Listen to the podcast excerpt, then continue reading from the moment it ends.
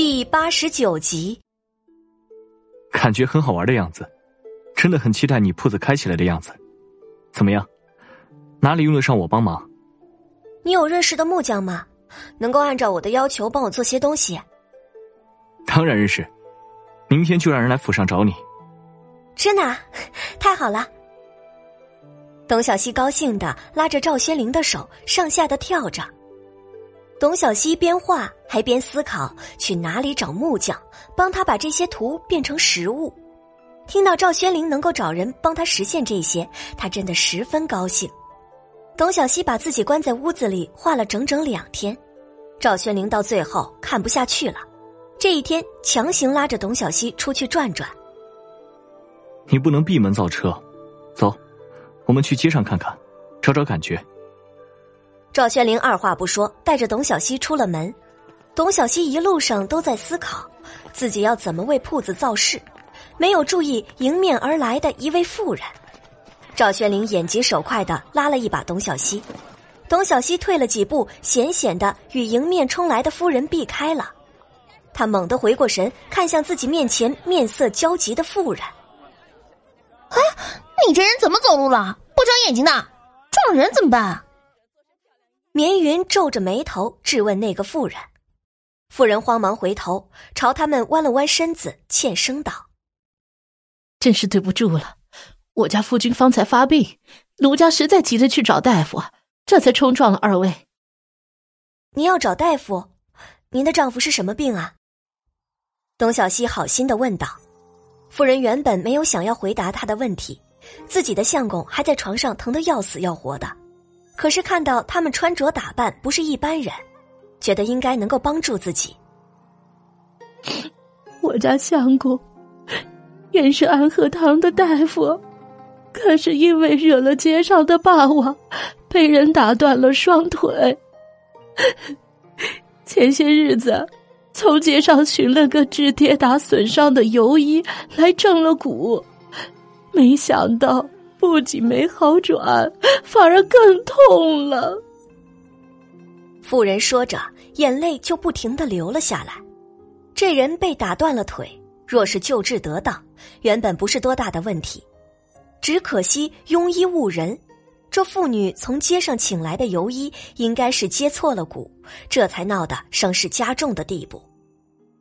这腿骨接错了，只怕是要敲断了重接。董小希叹了口气，说出了自己的判断：“唉，你相公不是大夫吗？你当知道那游街串巷的游医最不可靠，如何能请他们来接骨？便是当日找个寻常大夫，也不至于到了今天的田地啊。”谁知听了董小希的话，那妇人哭得更加上气不接下气了。领导，我想不想去寻个好大夫吗？我夫君原本在安和堂做堂的，出了这样的事，安和堂的掌柜不仅不帮忙救我夫君，还说我们招惹了麻烦，把我跟孩子都赶了出来。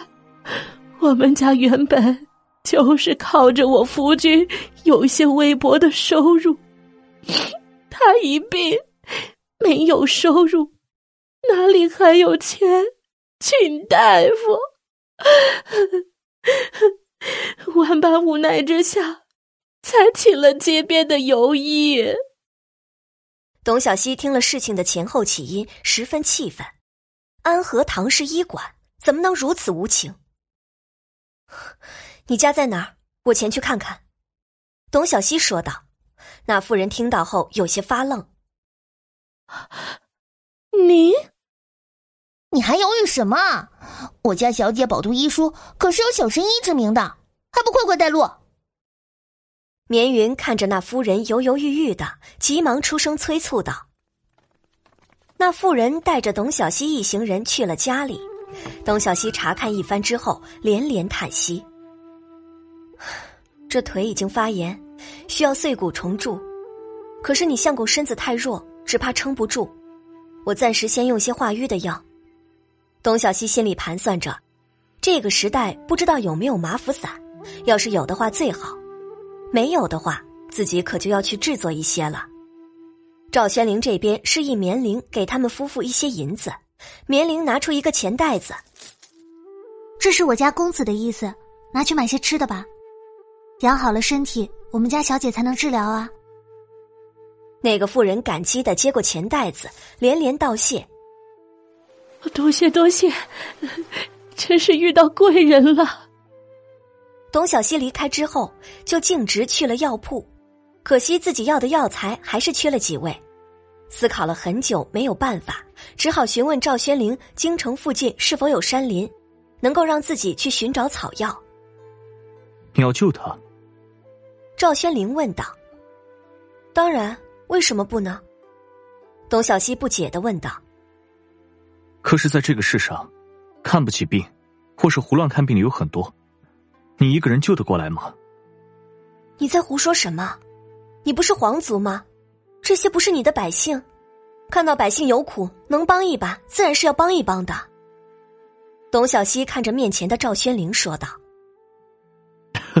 “你说的对，京城外有一座山林，里面应该有不少不为人知的药材。明天我陪你去吧。”赵宣灵哈哈大笑道：“ 好啊。”董小希笑嘻嘻的说道。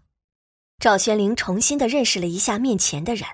虽然出生乡野村间，可是言谈举止、举手投足间，活脱脱就是一个生在皇家的贵女一般，真是个神奇的姑娘。穆王府位于皇城东，离城门是有距离的。于是二人商议好，天蒙蒙亮就出门去寻找草药。董小希收拾了自己的药篓子，提前吩咐绵云、绵灵准备一些吃食。等到穆王府的马车驶出城外的时候。天边已经是一片光明。赵宣灵带董小希采药的地方就在京城外十里，因为靠近京城的缘故，这里并不像登楼村的山荒无人烟，时不时的还有一些砍柴的樵夫经过，也有一些书生打扮的学子三三两两的聚在一起出门踏雪寻梅。还好今天还未下雪，山路不算难行，几人结伴也算是有说有笑的。董小希一路上找到了不少的中药草，绵玲十分的好奇，这些都是野草而已，谁都不知道它们的用处，怎么小姐都乱采一通呢？董小希看出了绵玲的困惑，你也懂医术吗？啊，回禀小姐，之前跟着荣侍卫一些时日，药材都还没分清楚呢，只是有些好奇罢了。绵玲有些不好意思的解释道。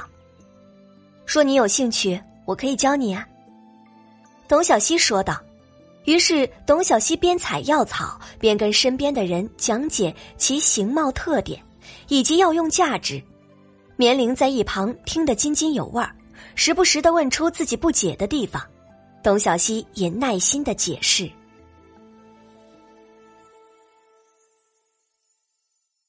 感谢您的收听，去运用商店下载 Patreon 运用城市。在首页搜索海量有声书，或点击下方链接听更多小说等内容。